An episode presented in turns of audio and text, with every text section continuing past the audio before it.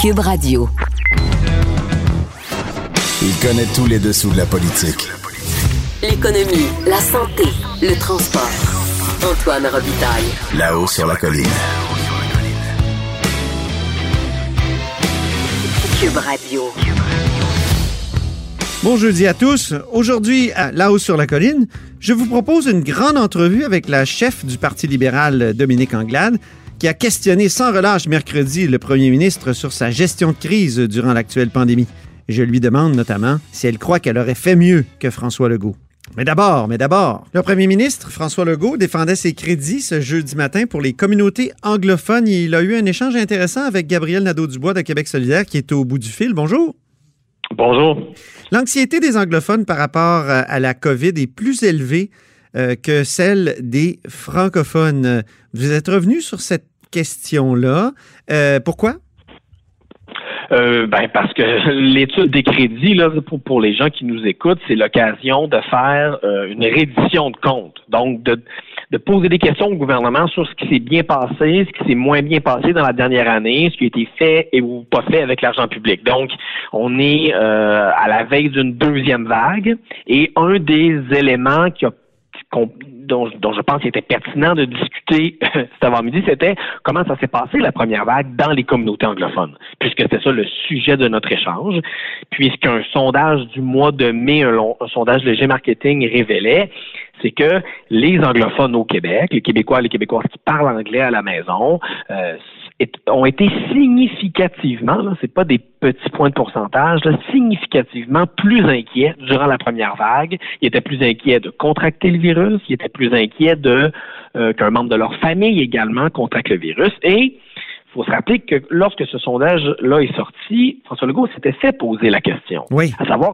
qu'est-ce qui explique, selon vous, ces statistiques-là? Puis à l'époque, il s'en était pris aux médias, en fait, à la Gazette en particulier, puis même à un journaliste en particulier. Aaron Durfeld. Oui. Ah, voilà, en disant, c'est, c'est lui qui alerte le monde pour rien. Alors, ma question était très simple. C'était, ben, est-ce que vous maintenez toujours cette explication-là? Mm-hmm. Et là, il vous a répondu que Aaron Durfeld n'arrête pas d'écrire sur Twitter que le premier ministre est un menteur. Est-ce que vous êtes d'accord avec Aaron Durfeld, vous?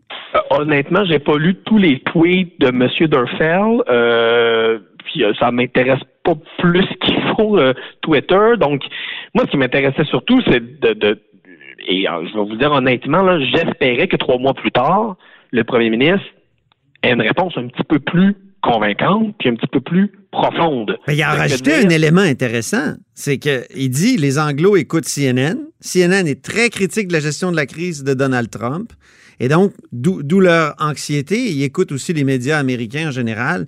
Euh, qui sont peut-être plus alarmistes, je sais pas. Et ça, c'est, est-ce que c'est pas un élément de réponse intéressant? Ben, je veux dire, moi, j'écoute, je m'intéresse beaucoup à la politique américaine, comme beaucoup de, de, de, de geeks euh, de politique. Et il me semble que le fait que Donald Trump gère ça tout croche, ça ne teinte pas mon jugement de comment François Legault gère la crise. Je veux dire, je veux bien que les anglophones au Québec écoutent sans doute plus CNN que les francophones, mais de là à dire que c'est l'explication pour des, des statistiques comme celle-là, c'est moi, moi je juge que c'est une réponse superficielle, absolument insuffisante. Puis pour le dire, pour dire vraiment le fond de ma pensée, puis prendre une, comparaison que le premier ministre euh, aime lui-même prendre, moi je trouve que blâmer les médias, comme il l'a fait, c'est un peu comme une équipe de hockey qui, après une défaite, blâme les arbitres. C'est pas un, pas une démonstration de leadership.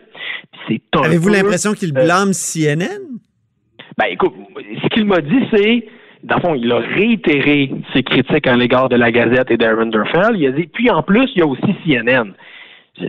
moi, je pense que c'est très superficiel. C'est pas une démonstration de leadership. C'est très, très faible comme réponse. Puis moi, je m'attendais que trois mois plus tard, ils soient au moins capables de me dire, j'y ai pensé et voici ce que je vais faire pour la deuxième vague pour rassurer les communautés anglophones. Et je lui ai posé cette question-là. Qu'est-ce que vous allez faire pour la deuxième vague, là? La première est finie, mais qu'est-ce que vous allez faire pour la deuxième pour que ces gens-là soient moins inquiets? Et il m'a réitéré sa réponse que c'était mhm. la faute de CNN puis de Twitter. Je veux dire, je sais pas c'est quoi les codes d'écoute de CNN au Québec, mais ça me semble vraiment superficiel et faible comme réponse. Et vous, quelle est votre hypothèse? Vous qui êtes, vous aviez étudié en sciences sociales, non? Euh, Ouais. Ça serait quoi votre hypothèse? Pourquoi les, Ouais. les communautés anglophones sont, sont plus inquiètes? Ben, c'est, je, concède au premier ministre que c'est pas une question facile, mais je pense qu'il y a des pistes de réflexion, puis je me serais attendu à ce qu'il, nous les partage. Bon, par exemple, c'est pas euh, un secret que il y a une plus grande concentration de gens issus de l'immigration euh, dans la communauté anglophone. Or, euh, les quartiers à Montréal qui ont été les plus touchés par la pandémie, c'est des quartiers souvent défavorisés où il y a beaucoup de gens de l'immigration. On peut penser à Montréal-Nord, bien sûr, mais pas seulement, à Côte-des-Neiges, à, Côte, à, à Côte-Saint-Luc euh, également. Puis ça a été les principaux foyers du virus, c'est euh, ces communautés-là, notamment Côte-Saint-Luc et, Côte et, et, et Côte-des-Neiges au début de la pandémie. Beaucoup de ces gens-là travaillent dans le réseau de la santé. On sait que les, les, les communautés euh, sur l'immigration sont très présentes dans le réseau de la santé. Donc, il y, a, il, y a, il, y a, il y a des facteurs économiques, il y a des facteurs de précarité. On sait que le virus s'attaque davantage aux, aux, aux, catégories de la population qui sont les plus vulnérables. Euh, Pourtant, s'il y, y, a une minorité qui est bien desservie en termes de soins de santé au Canada, c'est la minorité anglophone du Québec. À, à, à, Montréal, oui. En région, c'est différent. C'est pas toujours le cas. Euh, mais bref, il y a, moi, je, moi, je prétends pas avoir une théorie euh, explicative de l'ensemble du phénomène. Hein? Mais il me semble qu'il y a moyen de réfléchir avec un petit peu plus de profondeur puis de sérieux sur cette question-là quand on est premier ministre du Québec que de dire que c'est la faute de Twitter puis de CNN. OK. Le Parti québécois a posé des questions aujourd'hui sur euh, le projet d'agrandissement du Collège Dawson. Oui. Et euh, il dit, bon, euh, c'est une façon de subventionner notre assimilation parce que c'est devenu le plus grand collège euh, au Québec, là, dans la section collégiale. Là, je veux dire, c'est. Êtes-vous d'accord avec le Parti québécois là-dessus? Il, il y a, il, je suis d'accord qu'il y a un, oui, en grande partie, c'est-à-dire qu'il y a un problème avec l'expansion euh, ce qui semble-t-il quasi inarrêtable des cégeps francophones, à des, pardon, des cégeps anglophones à l'intérieur du réseau collégial. Là. Puis il y a plein de statistiques qui s'accumulent depuis quelques années qui montrent que c'est notamment beaucoup des francophones qui quittent les écoles secondaires francophones pour s'en aller étudier en anglais. Donc Mais là, oui. Donc moi, je partage ces, ces inquiétudes-là. C'est pas plus la faute de Dawson qu'un autre, c'est juste que Dawson, c'est là où le, disons, le problème se concentre.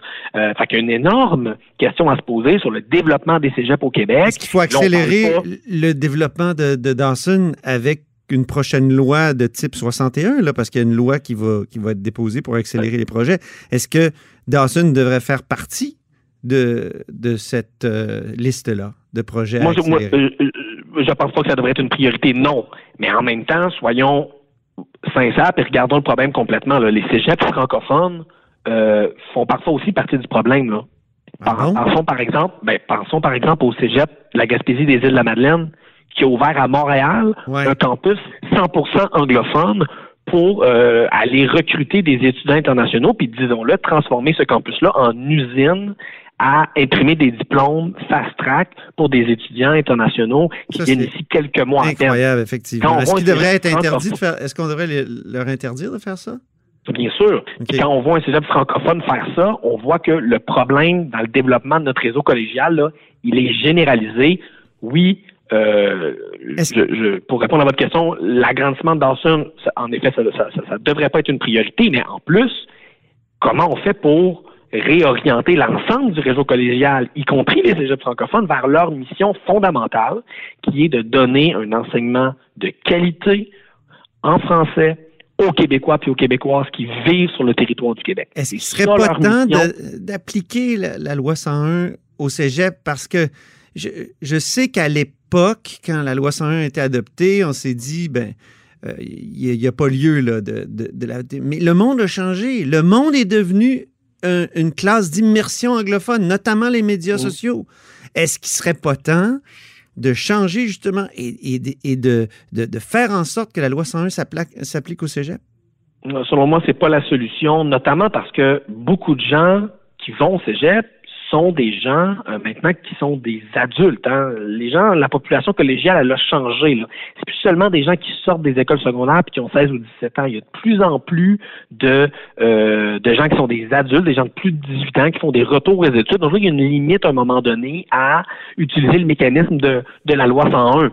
Par contre, au niveau du financement... là, on des subventionne notre assimilation d'une certaine façon. C'est exactement là que je m'en allais. D'ailleurs, au niveau du financement des institutions, il y a un coup de barre à donner. Au niveau de l'encadrement des institutions francophones et anglophones, il y a euh, un coup de barre à donner.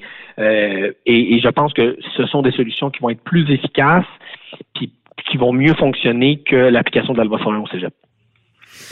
Très bien, mais merci beaucoup, Gabriel Nadeau-Dubois. Puis on se reparlera de ces études de crédit euh, particulières, là, sans question des membres du gouvernement, des députés du gouvernement. J'aurais aimé vous questionner là-dessus, mais là, j'ai plus de temps. Mais c'est quand même un peu particulier ce qui s'est passé. C'est intéressant, mais je m'inquiète, moi, pour les députés euh, du gouvernement qui deviennent vraiment des plantes vertes.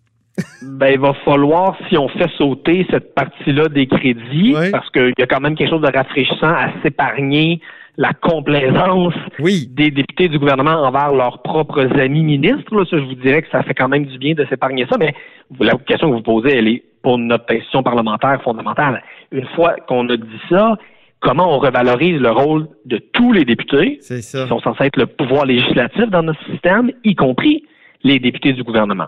Il est censé avoir une réforme parlementaire bientôt à l'Assemblée nationale du Québec. Puis nous, on va avoir des propositions pour euh, revaloriser le travail de tous les députés ceux qui viennent du parti du gouvernement comme tous les autres. Alors, on s'en reparle bientôt, Gabriel Nadeau-Dubois. Merci beaucoup. Ça me fait plaisir. Au revoir. Député de Gouin de Québec solidaire, vous êtes à l'écoute de La hausse sur la colline. J'accepte avec, euh, avec fierté la direction, les commandes. Non, non, pas les commandes. Votre maison, c'est un espace où vous pouvez être vous-même. J'accepte d'être l'entraîneur-chef des Orignaux Atomes 2B de l'école. Mon amour, moins fort, la petite dame. Ah, excuse, excuse.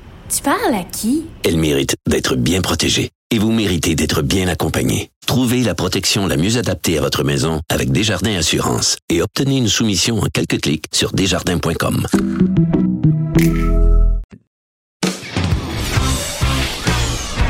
Là-haut sur la colline.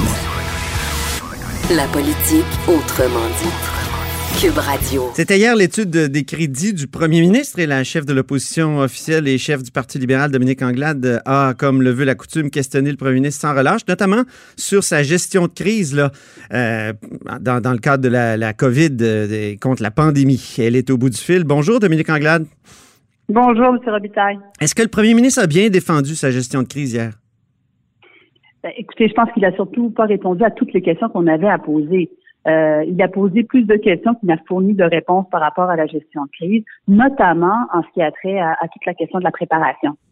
Euh, on avait des questions bien spécifiques par rapport à la préparation et on n'a pas eu de réponse. Puis je vous dirais que euh, on aurait souhaité, on aurait souhaité aussi que la ministre de la Santé, Mme McCann, qui était là à l'époque, puisse répondre. Et donc, dans, dans tout cet exercice-là, il reste encore des points où clairement le premier ministre ne voulait pas répondre. Donc, il a mal défendu euh, sa gestion de crise. Ben, écoutez, il y, a quelque chose qui, paraît, euh, euh, qui paraît important de mentionner. À partir du 12 janvier, on sait qu'à l'intérieur de la machine, les gens savent, bon, un, qu'il y a le virus, mais deux, que s'il y a un cas qui quitte la Chine, il va avoir des répercussions au Québec. Docteur Arruda dit le 12 janvier, si ça sort de la Chine, on est dans le trouble au Québec. Ça a pris jusqu'au 9 mars pour que l'équipe du Premier ministre soit au courant. Qu'est-ce qui s'est passé entre-temps? Je, rappelle très bien, en février, euh, euh, le député de Pontiac, euh, André Fortin, disait, ben, nous, on a posé des questions, on a, on a demandé à Mme McCann, qu'est-ce que vous faites pour le coronavirus? Quel est le plan? Dit, ne vous en faites pas, tout est sous contrôle. Vous dit, mais quel est votre plan? Est-ce que vous avez un plan spécifique? Ah, tout va bien, on a de l'expérience. Mais est-ce que vous avez, on a posé cinq fois la question, puis chaque fois, c'était, ah, ben non, tout est sous contrôle. Qu'est-ce qu'il aurait dû faire? Qu'est-ce qu'il aurait dû faire, le gouvernement, à partir du 12 janvier? Premièrement, on aurait dû euh, regarder ce qui se passait à l'international, mais surtout euh, commencer à se dire comment est-ce qu'on on, regarde les, les, équipements que l'on a qui sont disponibles. C'est pas normal que ce soit jusqu'à la fin février qu'on se dise ah ben finalement il va nous manquer d'équipements. Pourquoi est-ce qu'on n'a pas commandé des équipements beaucoup plus tôt? Pourquoi on s'est pas rendu compte qu'il y en avait qui étaient pas qui étaient qui étaient expirés? Euh, Il y a beaucoup il y a beaucoup de ces éléments là qui n'ont pas été mis en place avant. Et si on avait eu ces équipements-là, je peux vous dire que euh, on n'aurait pas manqué euh, de matériel comme on en a manqué dans les différents euh, dans les différents hôpitaux, les CHSLD, les personnes, etc., là, pour accompagner les individus. Vous aviez beaucoup de médecins dans le gouvernement Couillard. Est-ce que ça aurait permis d'avoir une meilleure gestion de crise si vous étiez toujours au pouvoir? Moi, moi, je vous dirais que c'est pas une question de est-ce que vous avez des médecins, c'est une question de qu'est-ce que vous observez à l'international? Pourquoi nous, à l'opposition, on était capable de poser des questions par rapport au coronavirus déjà au, mois de février, puis pourquoi est-ce que le gouvernement est pas au courant? Pourquoi est-ce qu'il y a des juridictions Mais est-ce qu'un gouvernement Couillard aurait fait mieux? Parce qu'après tout, il y avait une ancienne de McKenzie là, dans le gouvernement Couillard. Vous, qu'ils ont embauché. Firmes qui ont embauché. Euh, est-ce que, est-ce que donc euh, l'ancienne de McKenzie plus des médecins, est-ce que ça aurait fait une meilleure gestion de crise? Moi, je pense que ce qui aurait fait une meilleure gestion de crise en amont. Non, mais répondez à ma euh, question. Est-ce que, est-ce que ça aurait été ben, mieux? Non, mais je, je, si vous me demandez si moi j'étais première ministre que j'aurais fait différent, je peux vous répondre. Je peux vous répondre que j'aurais fait quelque chose de différent dans la mesure où clairement j'aurais posé des questions bien avant le 9 mars. Ça, je le sais parce qu'on en a posé des questions avant le 9 mars. Donc, j'aurais dit, OK, est-ce qu'on est prêt? Quel est le plan? J'aurais voulu avoir des réponses à ces questions-là. Mais vous, vous, si vous, si, si, vous étiez au gouvernement. Ça ne prend pas nécessairement un médecin. Ça ne prend pas nécessairement, la raison pour laquelle je, je, je ben, ou euh, quelqu'un de McKenzie, ou quelqu'un de McKenzie qui, qui, a travaillé sept ans chez je pense McKenzie. que ça prend quelqu'un qui, qui, qui, suit ce qui se passe à l'international, qui regarde, qui pose des questions, euh, qui, dit ben, comment ça se fait qu'il euh, y a des choses qui se passent? Comment ça se fait qu'en Colombie-Britannique, je vais revenir là-dessus, comment ça se fait qu'en Colombie-Britannique, ils ont commandé du matériel avant nous? Comment ça se fait qu'en Alberta, ils ont posé des gestes avant nous? Parce qu'ils se sont dit, écoutez, il y a quelque chose qui se passe, il faut qu'on soit prêt, il faut qu'on ait du matériel, et ils ont été placés ces commandes-là. Comment ça se fait que nous, on a attendu jusqu'à la dernière minute, on a attendu d'avoir un cas au Québec pour regarder, ah ben finalement, peut-être qu'il faudrait qu'on place du matériel. Est-ce que, est que la population. Il y a des hôpitaux. Il y a des hôpitaux. Il y a des hôpitaux qui, individuellement, avant même que le gouvernement dise peut-être qu'il faudrait regarder le matériel, qui ont dit, ah, il y a quelque chose qui se passe. Nous autres, on va commencer à remplir, on va commencer à placer des commandes. Donc, c'est sûr que, euh, il y a euh, un élément où on n'a pas anticipé. On a présenté un budget de 10 le 10 mars, le, ministre Girard a présenté le budget du 10 mars. Écoutez, quand on lui a posé la question 10 euh, mars, vous saviez pas qu'il y, avait le coronavirus, etc. Non, on m'avait pas informé. C'est quand même le ministre des Finances du Québec mhm. qui présente un budget puis qui dit ben là, on m'a pas informé. Oui, mais tu vois ce qui se passe à l'international. Le 12, le 12 mars, deux jours plus tard, c'était fini ton budget. on était déjà, en, on était déjà en, période de crise. Donc, il y a quand même un manque d'anticipation quelque part. L'imputabilité, c'est le nouveau mot-clé au Québec. Euh, est-ce que vous considérez que le gouvernement Couillard a euh, une responsabilité dans la mauvaise préparation du Québec à la pandémie? Euh, je peux pas dire que euh, ben, euh, quand on regarde les CHSLD, on sait que c'est un réseau qui était déjà fragilisé. Ok, ça on le sait. On sait qu'il manquait également euh, de, de, personnel. À cause de votre gouvernement, à cause du gouvernement dont vous avez fait partie? Oui, ben, je pense que oui. Non, ben, oui. Je pense qu'il faut reconnaître une partie de, de, responsabilité par rapport à ça. Puis moi, je l'ai déjà dit. J'ai dit qu'au niveau des CHSLD, on a fragilisé le réseau. Ça, je, je, je le reconnais. Je suis pas. Euh, je pense qu'il faut savoir reconnaître là où on a là où on a eu des enjeux. je suis totalement prête à, reconnaître ça, puis je l'ai dit à plusieurs reprises. Ceci étant, euh, la responsabilité d'identifier euh, l'enjeu, d'identifier le problème, de regarder ce qui se passe, ça incombe quand même au gouvernement actuel de regarder ce qui se passe en amont. Hmm. On parle par exemple des pénuries. On a parlé des pénuries euh, dans les dans les CHSLD au mois de septembre, au mois d'octobre, novembre, on demandait à la ministre McCann quel est votre plan pour embaucher des préposés. Puis, ah, on va le déposer, on va le déposer. Même les autres oppositions, pas nous autres, les mêmes autres oppositions. Pour ce qui est des réserves d'équipement, euh, on dit qu'ils ont été liquidées sous Gaétan Barrette.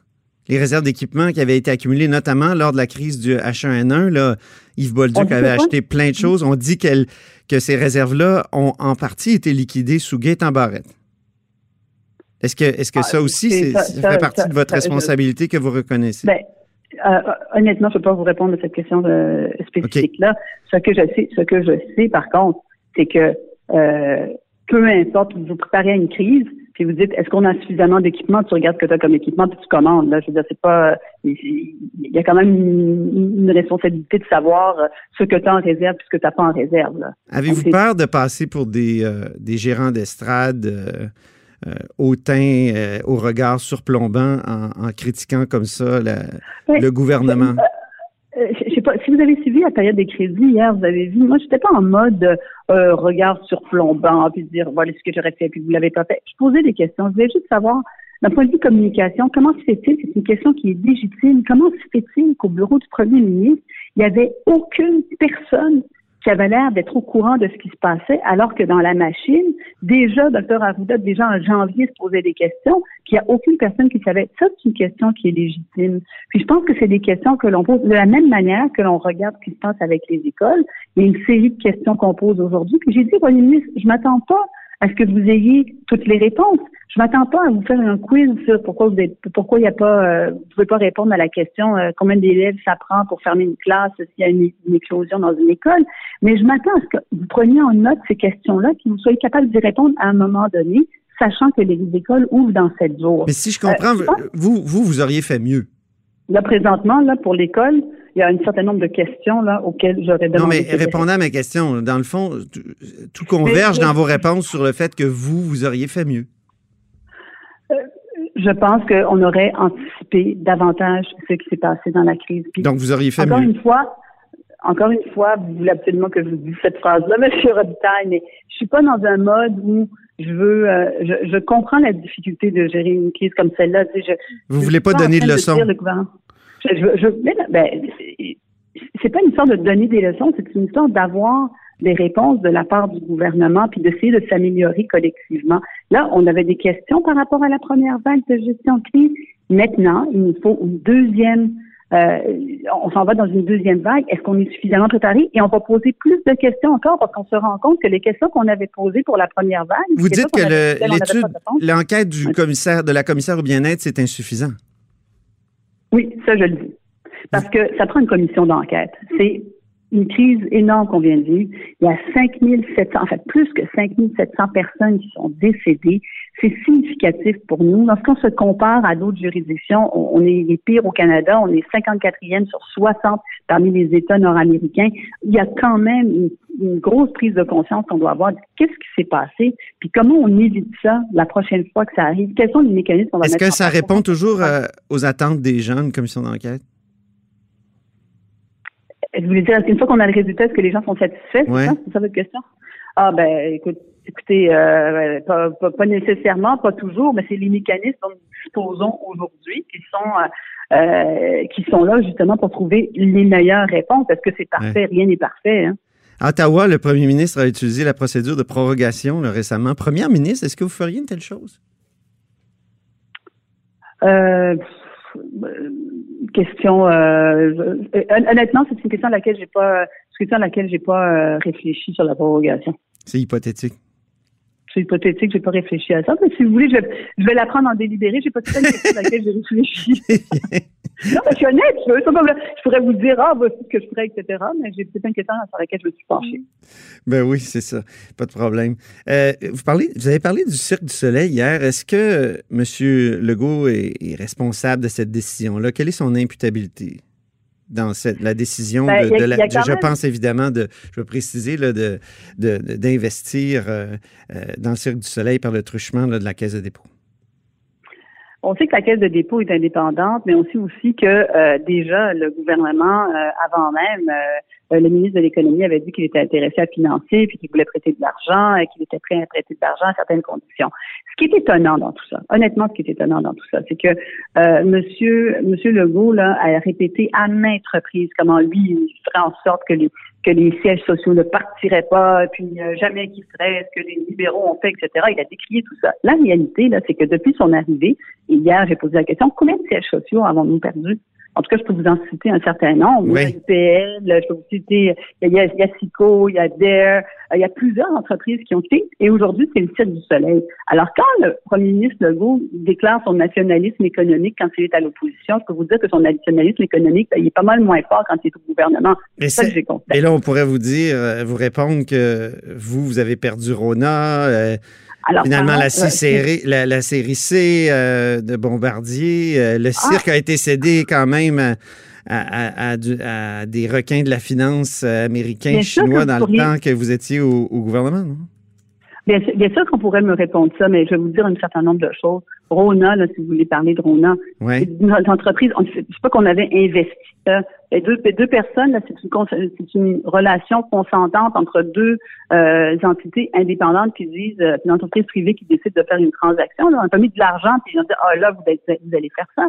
Euh, toute la question de l'aérospatiale, aujourd'hui, là, à Mirabel, il y a plus que 2600 employés euh, en train de travailler sur ce qui était avant la CCU, ce qui permet justement de garder l'écosystème. Donc, il y a des décisions qui ont été prises.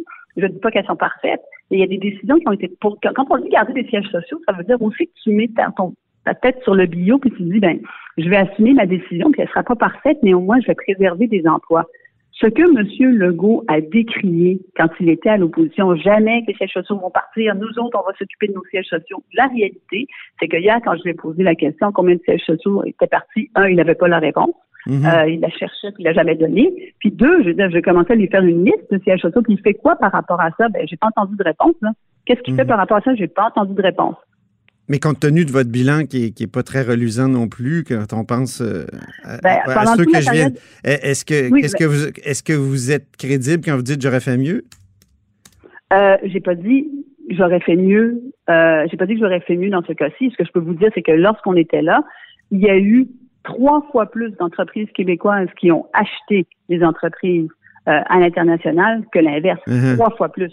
Alors, il y a plein d'entreprises québécoises qui ont été capables d'acquérir des gros morceaux à l'international, euh, qui ont eu du soutien pour le faire, euh, qui ont pris de l'expansion. On se concentre beaucoup sur les entreprises qui sont achetées Mhm. euh, par de l'extérieur, mais ça, ça, c'est ça, c'est notre, ça aussi, c'est notre bilan. Alors que M. Legault présente son bilan, mais jusqu'à présent, c'est surtout des entreprises qui partent. Dernière question, je reviens à la santé. Le sous-ministre maintenant de, de- de la Santé, c'est Dominique Savoie, une euh, fonctionnaire, haut fonctionnaire qui a été euh, vraiment traînée dans la boue, il faut le dire, par euh, les gens de la coalition Avenir Québec, Éric Kerr, François Legault, hein, qui a dit qu'il fallait la congédier. Est-ce que c'est pas paradoxal maintenant de la voir que c'est elle qui vient sauver la mise au ministère de la Santé? Ben, ça, ça témoigne de, de, positions que la CAQ prenait et défendait puis qui n'étaient pas crédibles. Euh, Lorsqu'il décriait euh, les, euh, les, agissements, euh, il disait tel fonctionnaire est pas bon, faut la mettre dehors, tel fonctionnaire est pas bon. C'était très euh, une, une approche un peu cow-boy tu sais, de, de, de, de fonctionner. Euh, ben, là, ils se rendent bien compte que c'est plus compliqué que ça, puis qu'il y a des gens qui visiblement sont compétents, visiblement ils sont euh, ils ont c'est la personne qu'ils sont allés chercher pour rentrer à la santé. Il faut croire qu'elle était drôlement compétente. Puis ça témoigne juste du fait que c'est tellement facile de dire Hey, tel, il faut s'en débarrasser, etc. Mais quand tu es au gouvernement, tu te rends compte que c'est, les, les choses sont, euh, sont, pas mal, sont, sont pas mal différentes et plus nuancées. Alors, Erika qui a fait les choux gras sur cette histoire-là, euh, visiblement, euh, on l'a pas écouté au gouvernement, Erika, puis ils ont décidé d'aller la rechercher. Est-ce que vous avez hâte qu'il commente le dossier? Ah, Je pense pas qu'il va le commenter. Mais si vous arrivez à lui faire donner une entrevue là-dessus, euh, je vais l'écouter avec grand plaisir. Très bien. Merci beaucoup, Dominique Anglade. Merci beaucoup. Merci pour cette euh, discussion. Dominique Anglade est évidemment chef de l'opposition officielle et chef du Parti libéral du Québec. Vous êtes à l'écoute de là-haut sur la colline. Cube Radio.